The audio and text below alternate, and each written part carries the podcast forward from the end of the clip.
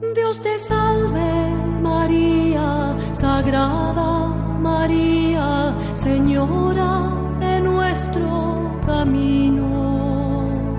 Llena eres de gracia, llamada entre todas para ser la Madre de Dios. El Señor es contigo y tú eres la sierva dispuesta bendita tú eres, dichosa te llaman a ti, la escogida de Dios. Y bendito es el fruto que crece en tu vientre, el Mesías del pueblo de Dios, al que tanto esperamos que nazca y que sea. Maranatá, ven Señor Jesús. María, he mirado hacia el cielo, pensando entre nubes tu rostro encontrar. Y al fin te encontré en un establo, entregando la vida a Jesús Salvador. María, he querido sentirte entre tantos milagros que cuentan de ti. Al fin te encontré en mi camino, en la misma vereda que yo. La Iglesia, Madre Santa, casta y fecunda.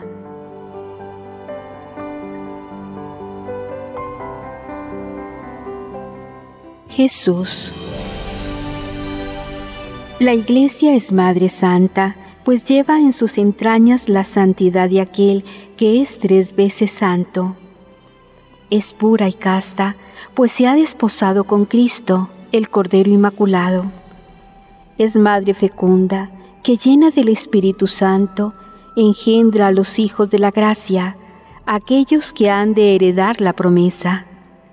De su corazón de madre recibirán muchos la enseñanza y el consejo, la misericordia y el perdón, la salud y la vida. Como madre, saldrá al encuentro de los hijos necesitados.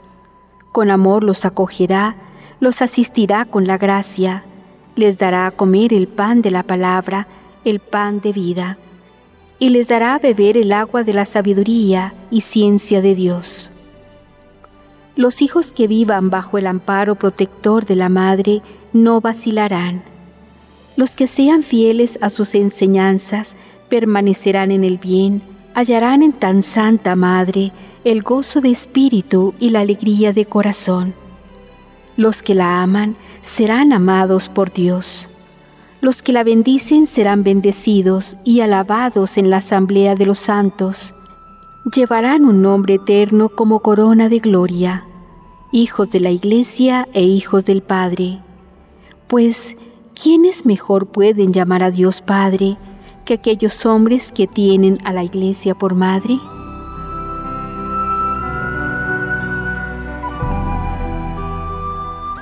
El Espíritu Santo ha vestido a la Iglesia de gloria y hermosura, la ha coronado de esplendor y la ha colmado de gracia, cumpliendo así la voluntad del Padre y el deseo del Hijo, pues convenía que así fuera, para que la gloria, el esplendor y la hermosura de la Madre se comunicaran a los hijos, y todos ellos reflejaran como espejos la gloria de Dios que de forma sorprendente se manifiesta en la Santa Madre Iglesia.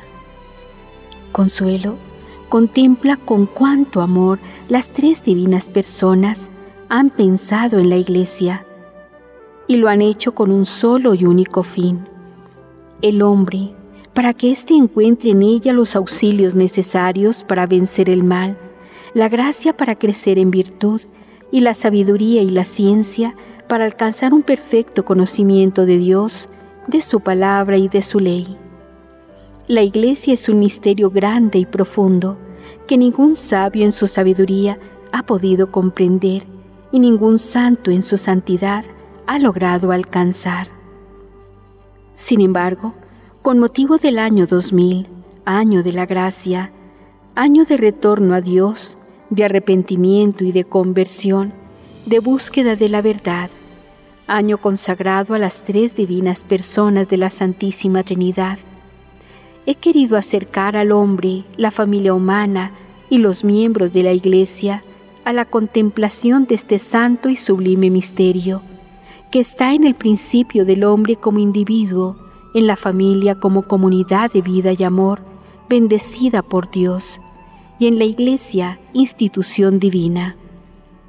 Y todo cuanto en la Iglesia se realiza, se hace en el nombre del Padre, y del Hijo, y del Espíritu Santo, y nada se empieza sin que las tres divinas personas estén presentes. La presencia de Dios uno y trino en la Iglesia no es un deseo de las almas buenas, no es una ilusión ni es una fantasía. La presencia del Padre y del Hijo y del Espíritu Santo es una realidad viva y palpitante, ciertamente misteriosa, pero verdadera.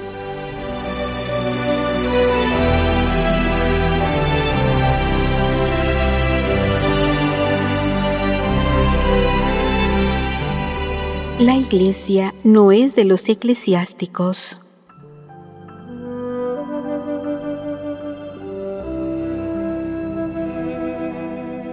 Consuelo.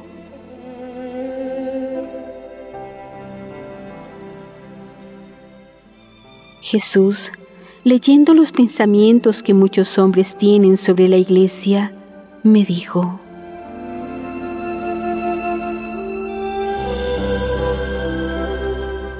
Jesús. ¿Sabes lo que piensan algunos? Que la iglesia es una obra humana, instituida por los eclesiásticos y para los eclesiásticos. Por eso, porque no reconocen a la iglesia como institución divina, ignoran su santidad y no alcanzan a comprender su dimensión espiritual.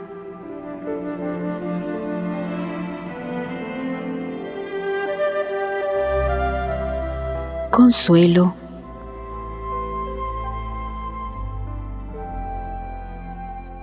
Volví mis ojos a él y lo miré con respeto y reverencia, con amor y ternura, esperando sus palabras como la tierra reseca espera la lluvia. Y me dijo,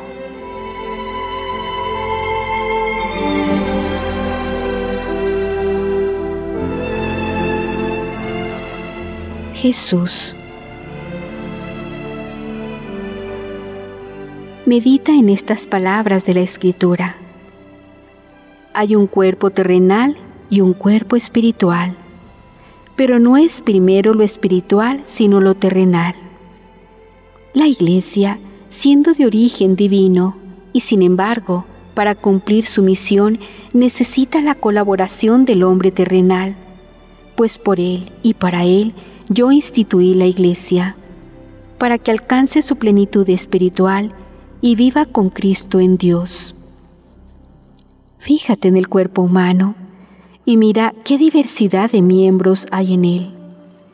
Ningún miembro dice al otro, no me haces falta, o bien no te necesito, porque todos los miembros del cuerpo, aun los más pequeños y débiles, tienen su función y son necesarios, y los que parecen más viles, el Señor los cubre de mayor honor. Ciertamente, no todos los miembros del cuerpo son iguales, ni todos tienen las mismas funciones, pero cada uno de ellos, en el lugar que les corresponde, realiza su labor, ayudándose mutuamente unos a otros. Si un miembro sufre o padece alguna enfermedad, todos los demás miembros padecen con él. Y si un miembro se alegra, con su alegría se alegran todos los miembros. Te he hablado del cuerpo humano y de la diversidad de sus miembros. Ahora, teniendo como referencia el cuerpo del hombre y sus miembros, voy a hablarte de la iglesia en sus dos realidades, en la terrenal y en la espiritual, y así podrás acercarte a los umbrales de este gran misterio de la Iglesia.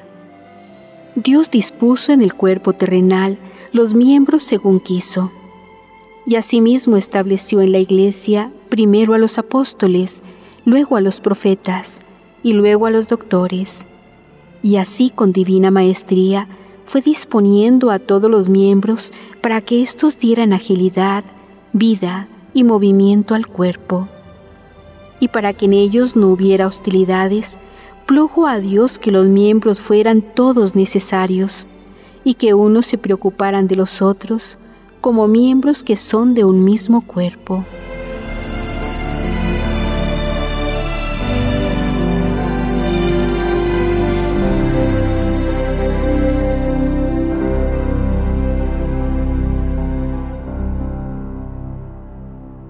En el cielo y en la iglesia hay un orden jerárquico.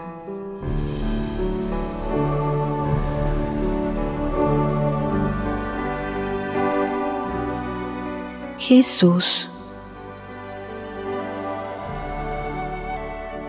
La iglesia peregrina es como el resplandor de la luz eterna que desciende del cielo. Es imagen y semejanza de la iglesia triunfante una iglesia que en su realidad terrenal va peregrinando en busca de la tierra prometida del cielo, la casa del Padre. La iglesia es una y es santa. Iglesia triunfante y gloriosa con Cristo resucitado y la asamblea de los santos.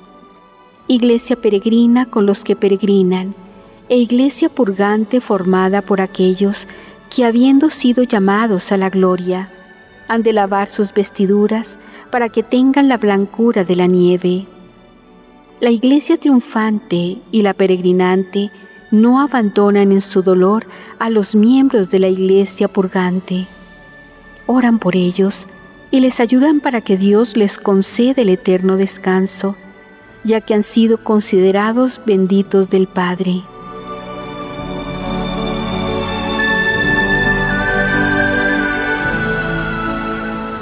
En la iglesia peregrinante hay orden y jerarquía, como fiel reflejo del orden jerárquico que existe en el cielo, la iglesia triunfante. Este orden denota perfección, justicia y santidad, y en este sentido debe tomarse. El orden es siempre perfección. La preferencia a favor de unos miembros es menoscabo de otros, trae desórdenes y divisiones, y esto no lo quiere Dios, que entendiendo el corazón humano dice, el mayor servirá al menor. Y en otro lugar añade, el más pequeño se ceñirá con la corona.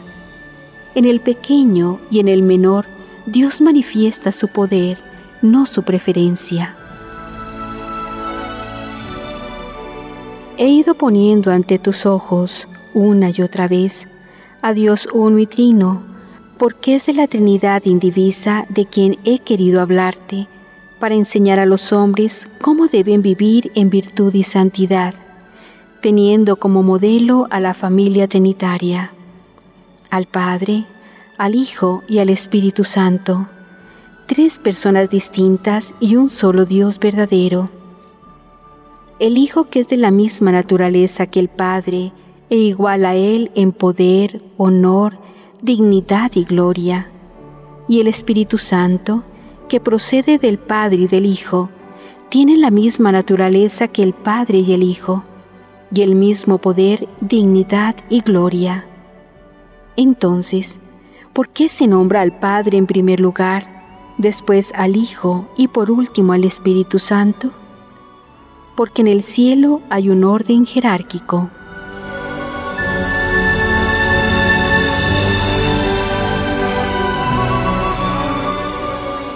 Todos los miembros del cuerpo tienen su función y son necesarios.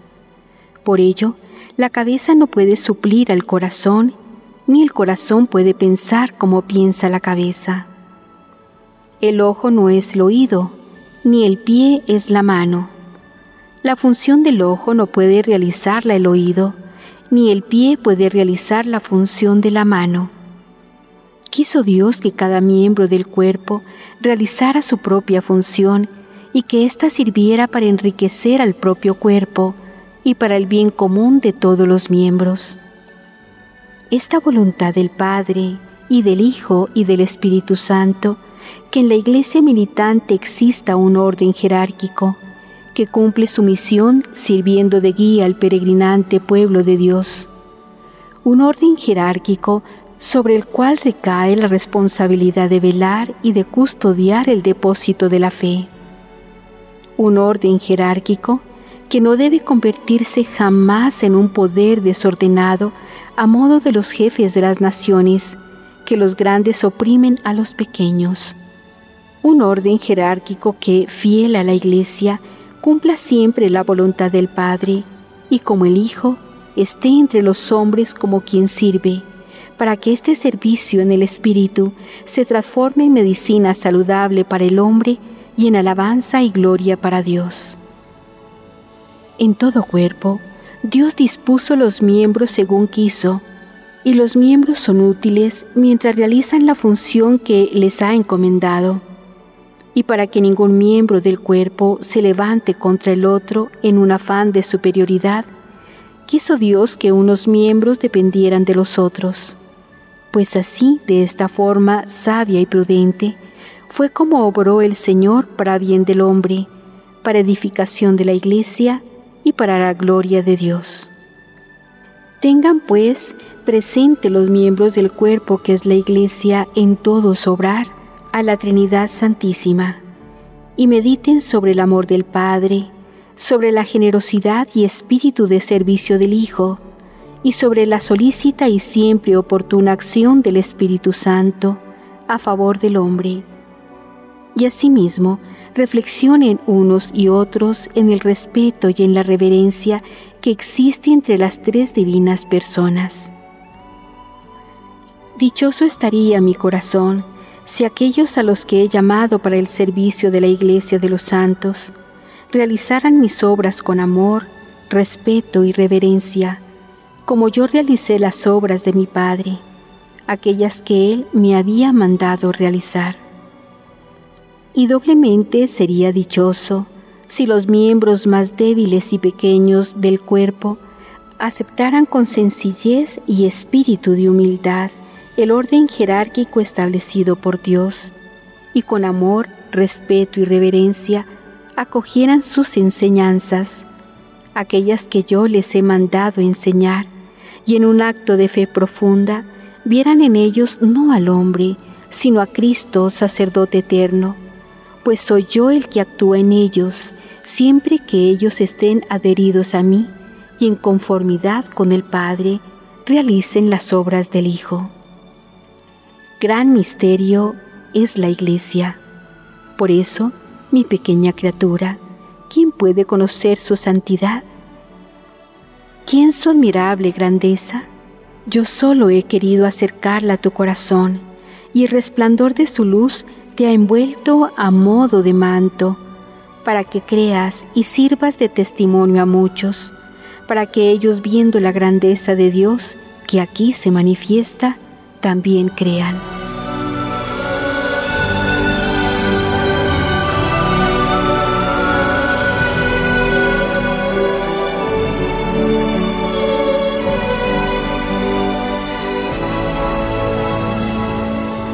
El pueblo de Israel, símbolo del pueblo de Dios.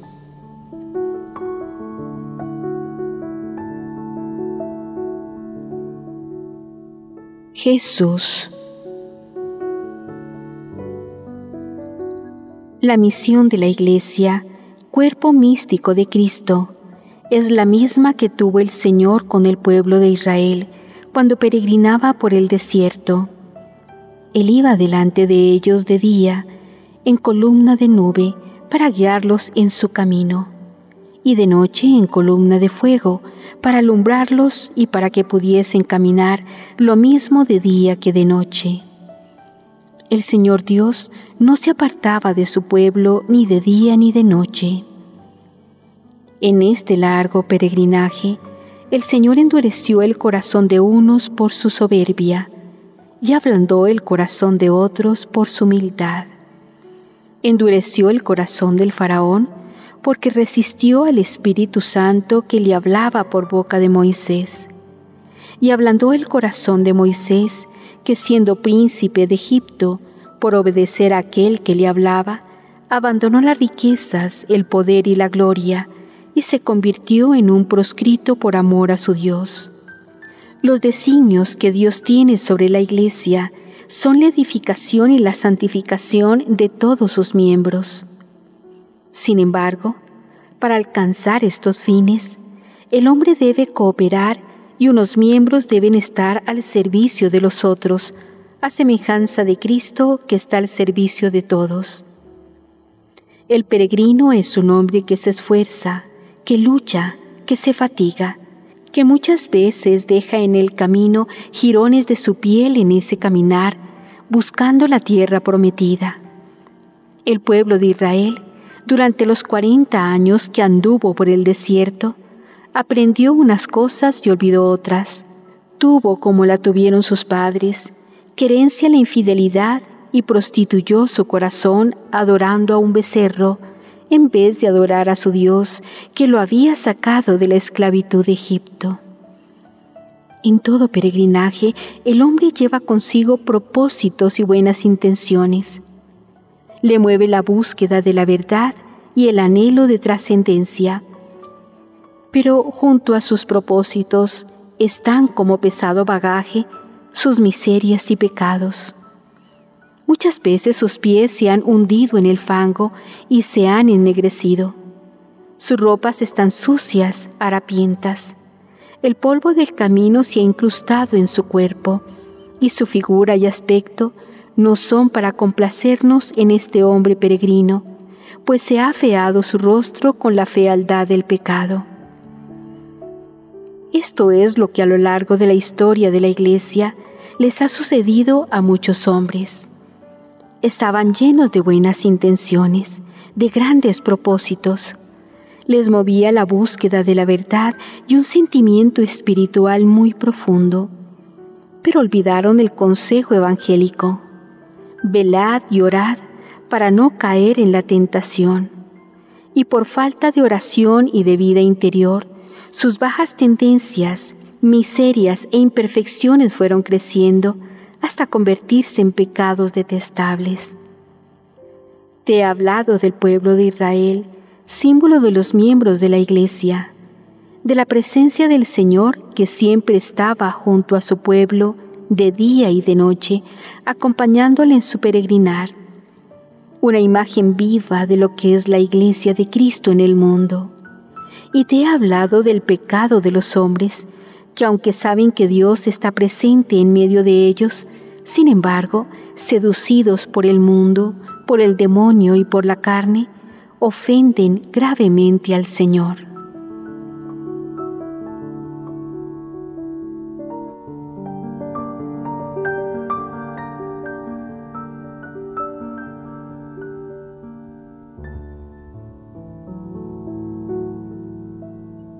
Abraham un modelo perfecto para el pueblo peregrinante.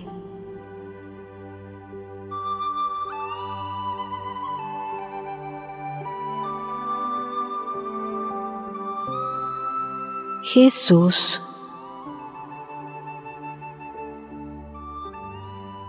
Cuando Dios dijo a Abraham, Sal de tu tierra y de la casa de tu padre para la tierra que yo he de darte en heredad. Abraham se puso en camino sin saber a dónde iba. Era peregrino en tierra extraña y anduvo hasta llegar a Siquem, y allí alzó un altar a Dios y le ofreció sacrificios.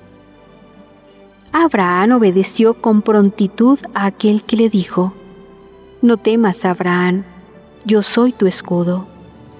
Y con este escudo bruñido por la palabra de Dios más que el sol, Abraham comenzó su peregrinaje. Llevaba consigo una gran riqueza, pero al mismo tiempo Abraham caminaba inducido por su fe. Ese es el gran tesoro de este buen peregrino. él creyó en el Señor con toda su esperanza y esta fe le fue reputada por justicia.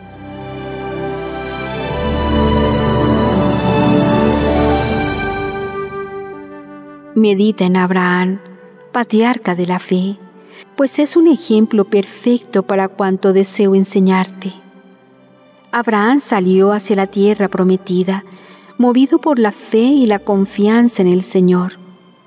Ciertamente llevaba consigo riquezas, pero éstas no aliviaron su cansancio ni le hicieron olvidar la tribulación y la angustia al sentirse peregrino en tierra extraña.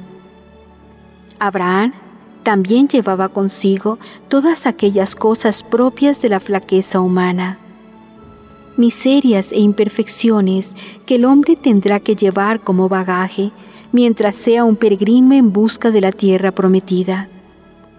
Pero ninguna de estas cosas, ni tampoco el propio cansancio, hicieron que Abraham se olvidara de su Dios.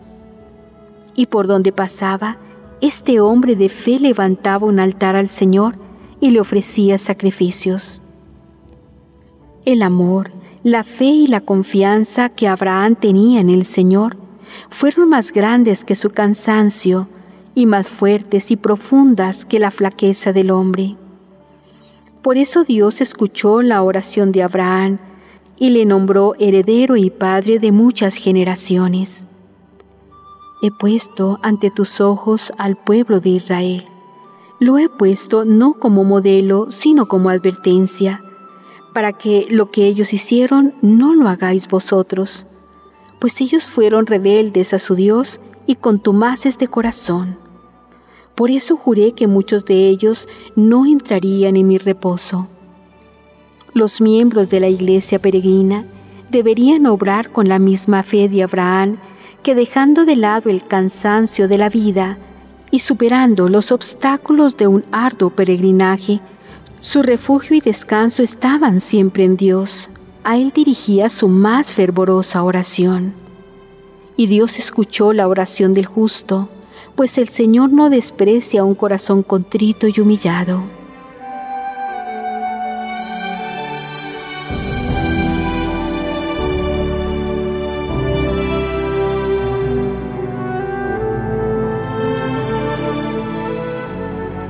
Satanás y su acción demoledora.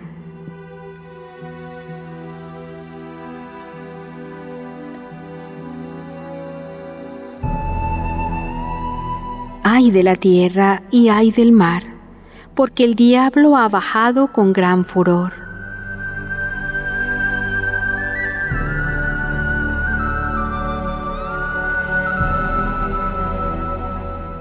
Jesús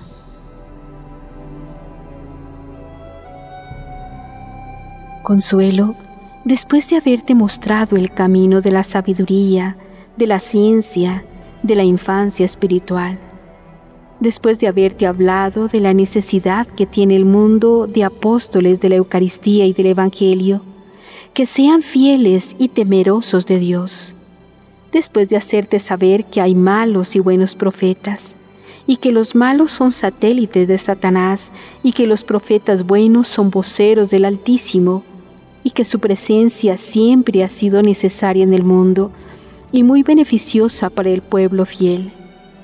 Después de haberte hablado del amor y de la misericordia, del amor como único remedio para vencer el mal y de la misericordia como tabla de salvación para todos los hombres, cargados de miserias, flaquezas y pecados.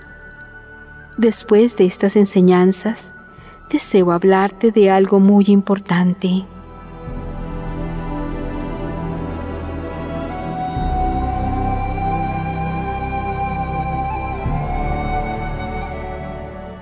En efecto, descuidar lo que viene a continuación es una gran torpeza, pues de nada serviría enseñarte el camino del bien si omito que existe el mal y que este mal no es propio del hombre él no engendra el mal, pero en su flaqueza se deja seducir por el autor de toda malicia. Este ser abominable se llama diablo o Satanás, el cual extravía a toda la redondez de la tierra. Allí donde entra, todo lo destruye, corrompe y malea. Ningún ser humano escapa de su seducción y es bien difícil para el hombre librarse de sus gestiones. Desde el principio, cuando en el cielo se entabló una gran batalla entre los ángeles fieles a Dios, acaudillados por Miguel, capitán de las huestes celestiales, y otro ángel perteneciente al coro de los serafines llamado Luzbel, que por orgullo y gran soberbia declaró la guerra a Dios y a sus ángeles, pero no venció, pues la victoria fue para Dios, porque ¿quién como Él? Desde aquel instante no se halló lugar en el cielo ni para Luzbel ni para sus ángeles, y fueron precipitados a la tierra. Desde entonces la lucha es atroz y día y noche el maligno no deja de incordiar a los hombres, y allí donde hay virtud se hace presente. ¿Para qué? Para que los hombres no alcancen la felicidad eterna que Él perdió por su soberbia. Satanás como espíritu maligno, en su labor maléfica no duerme ni descansa. Él asedia al hombre constantemente y de múltiples formas. Pone ante los ojos del ser humano los goces del mundo, el bienestar y las riquezas, el atractivo del poder, la conquista del honor y de la gloria mundana. Actúa con sabiduría y obra con firmeza hasta conquistar el corazón de los que son más propicios a sus fines, hombres irreflexivos y soberbios que buscan su gloria más que la gloria de Dios. Después de la seducción del mal, que es como mostrar a un hambriento un plato exquisito, un manjar delicioso, viene la sugestión, y el hombre anda cabizbajo, apesadumbrado, pensando en todo aquello que se le ha mostrado, porque el fruto es apetecible a los ojos y bueno al paladar. Y ante esta apariencia de bien, el ser humano sucumbe a la tentación. Apenas sin darse cuenta, ha caído en las redes engañosas del diablo. Es una víctima de Satanás, el más cruel de los enemigos de Dios y de las almas.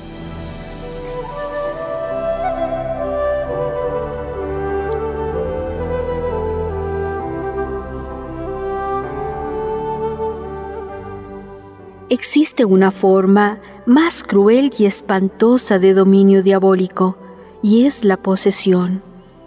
La seducción, la sugestión y la tentación, con ser dolorosas y tristes para muchas almas, sin embargo, son fáciles de superar o vencer con la ayuda de la gracia.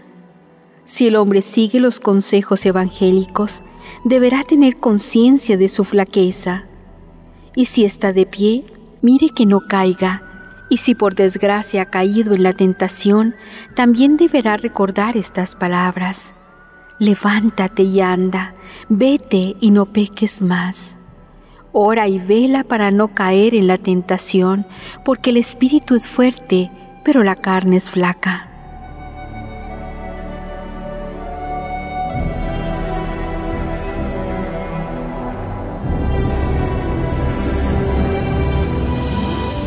La Sagrada Escritura es un testimonio permanente de la lucha entre el bien y el mal. La acción de Satanás en el mundo es evidente y no hay mortal que no haya sentido en su alma este asedio, esta cruel persecución.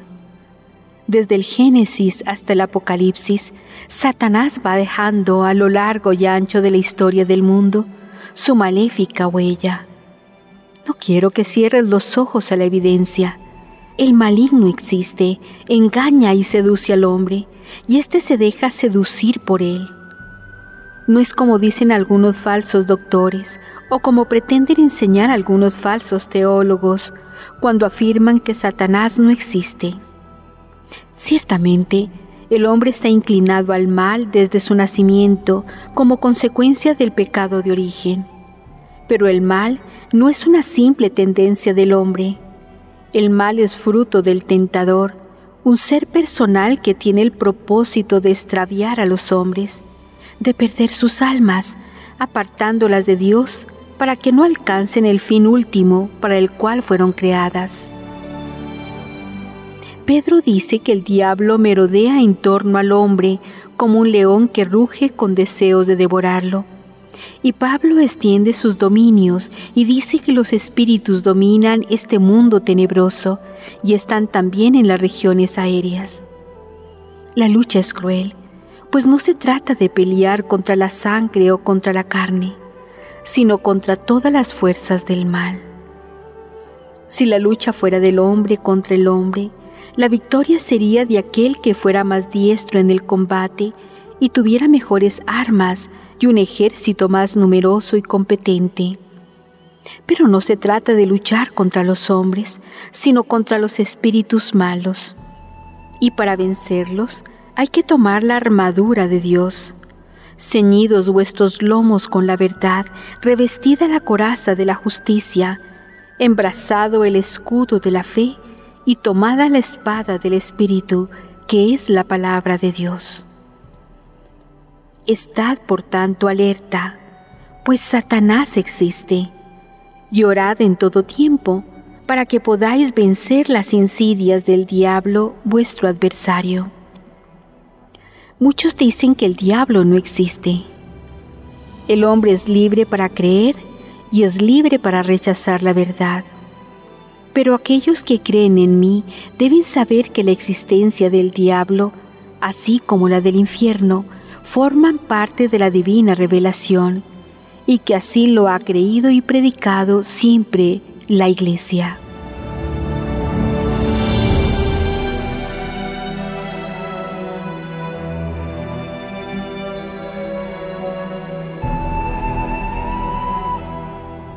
déjame que te recomiende un excelente manjar.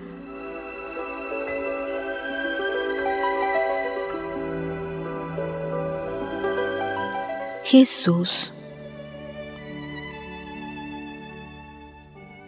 Consuelo, déjame que te recomiende un excelente manjar. Yo estoy aquí junto a ti y te aconsejo lo que cualquier jefe de cocina aconsejaría a aquellos comensales que se acercan a un restaurante para comer. Ante sus ojos hay una variedad de platos. Hay tantos que tú no sabes bien cuál es la mejor elección. Para sacarte de este titubeo o indecisión, aparece el camarero y te dice, le recomiendo este plato, es verdaderamente exquisito Tú no conoces la excelencia ni la bondad de aquello que te ofrecen como lo mejor, pero te fías de la palabra del hombre que sabe y conoce bien el producto.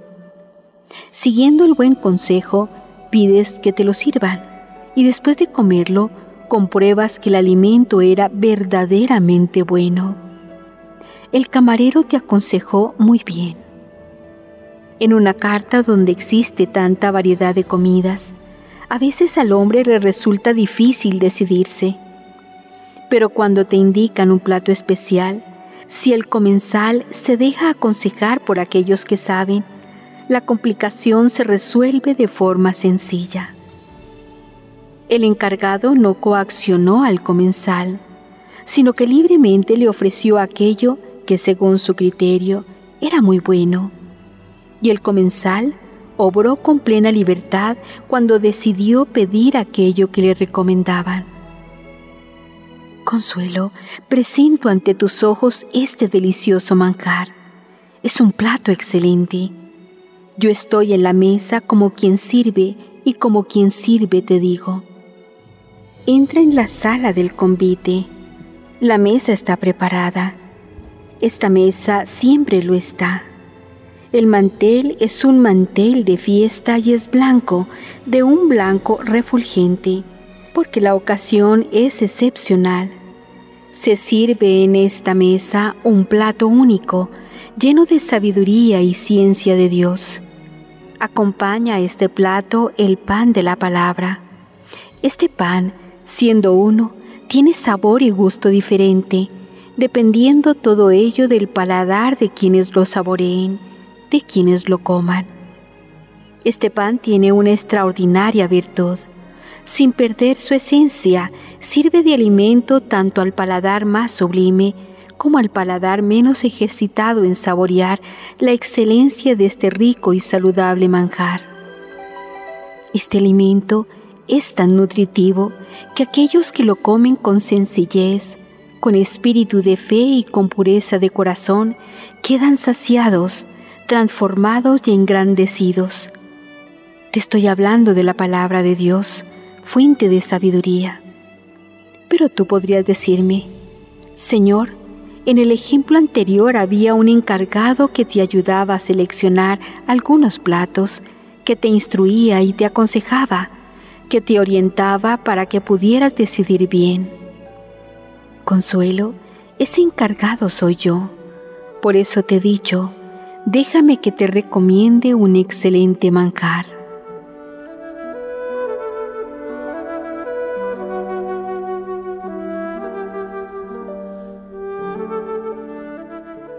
Está escrito, Dios creó al hombre sencillo, pero él se complicó con vanos razonamientos.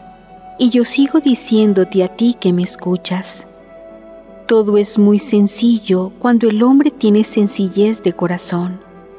Todo es muy simple cuando el hombre adopta la condición de un niño y confía y se abandona en aquel que lo ama. Todo es tan claro como la luz del mediodía. Si los que miran tienen sus ojos iluminados por la potente luz del Espíritu Santo. Todo está desnudo y descubierto ante los ojos de aquellos que quieren ver todo lo que el Señor les muestra. Pero si a pesar de todo, algunos de los que me escuchan son cortos de vista y no ven y no disciernen lo que aquí les muestro, pidan a Dios que sane sus ojos con el mismo espíritu de fe y de humildad del ciego Bartimeo.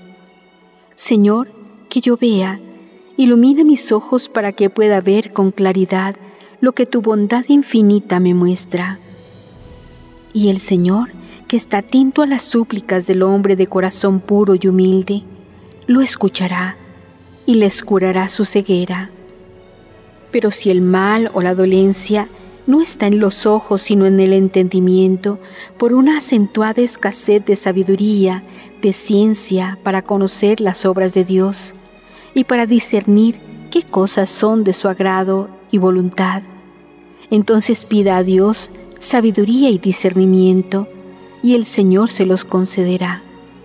Pero pídaselos con espíritu de fe, sin titubear, pues quien titubea en la fe es agitado, como las olas, por el viento de las dudas y de la incredulidad. Esos que piden y no creen que poderoso es Dios para concederles aquello que piden, jamás obtendrán nada de Él. Consuelo, todo es sencillo, pero hay que hacer un alto en el camino para meditar y para reflexionar.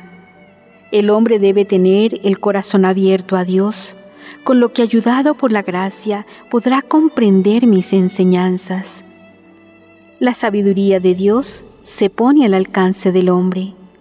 La sublime sencillez del Maestro de la verdad pondrá ante tus ojos ejemplos y símbolos al alcance de todas las inteligencias, por simples que éstas sean. Toda la escritura es divinamente inspirada y está ordenada al hombre. Dios no necesita la escritura para regirse ni para obrar. Sin embargo, el hombre a quien va dirigida la palabra de Dios debe acudir a ella no sólo para conocer al Señor, sino para saber cuál es su voluntad con respecto al hombre y cómo debe el hombre seguir sus enseñanzas y advertencias para no caer en los mismos errores de aquellos que le precedieron. La palabra de Dios, siempre aleccionadora, y la estrepitosa caída de muchos hombres son un hermoso ejemplo de lo que se debe hacer y de aquello que se debe evitar para no caer en sus mismos pecados. y al fin te encontré doloroso los pies de una cruz. María he querido sentirte entre tantos milagros que cuentan de ti. Al fin te encontré en mi camino, en la misma vereda que yo. Tenías cuerpo cansado, un niño en los brazos, durmiendo en tu paz. María, mujer, que regalas la vida sin fin. Dios te salve, María, Sagrada María, Señora